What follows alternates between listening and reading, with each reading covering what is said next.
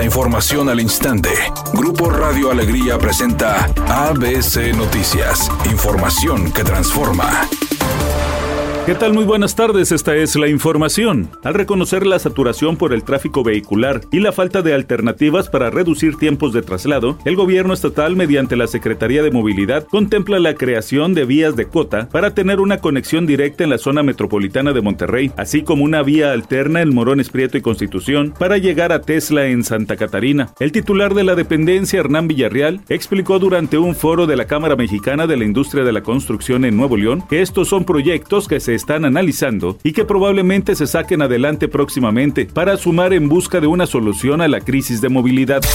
La secretaria de Energía Rocío Nale García informó que con una inversión de 62 mil millones de pesos, el gobierno federal ha logrado rehabilitar seis de las ocho refinerías que tiene Pemex. Con ello, mencionó, en 2024 México será autosuficiente en gasolinas y diésel y logrará la soberanía en materia de combustibles. Apuntó que de todas las refinerías de Pemex, solamente Cadereyta en Nuevo León y Salamanca en Guanajuato operaban por encima del 40% de su capacidad las demás operaban con menos del 25%. Con esto se ha logrado que la producción aumente de 35% que encontramos en diciembre del 2018, ahora estamos al 72%. Cuando se inició esta administración solo estaban trabajando dos refinerías completamente, Cadereyta y Salamanca.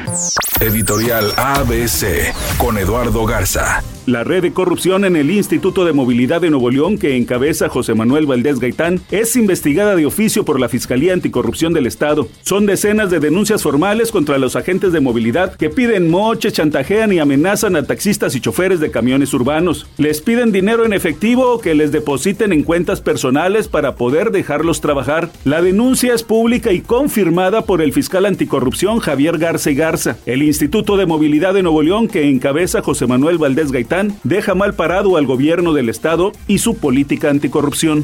ABC Deportes informa, según la encuesta de nuestros amigos de Poligrama, en nivel nacional, el equipo de Tigres es favorito en el próximo clásico regio. El 38% de la gente que participó en la encuesta dice que Tigres va a ganar el clásico, el 34% que es empate, el 27% que gana el equipo de los Rayados. Esto tampoco es diferente en el mundo de las apuestas. Es ligeramente favorito el equipo de Tigres sobre los Rayados. Y yo le pregunto a usted, Tigres llega motivado, siendo tercer lugar de la tabla general, empatado con el equipo de Chivas en el segundo en cuanto a puntos y además avanzando en la Conca Champions, claro que llega motivado.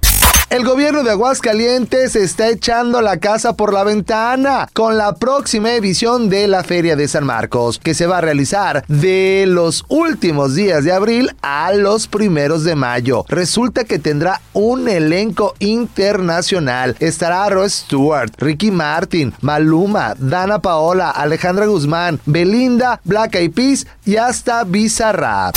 Temperatura en la ciudad 29 grados centígrados. Redacción y voz Eduardo Garza Hinojosa. Tenga usted una excelente tarde. ABC Noticias. Información que transforma.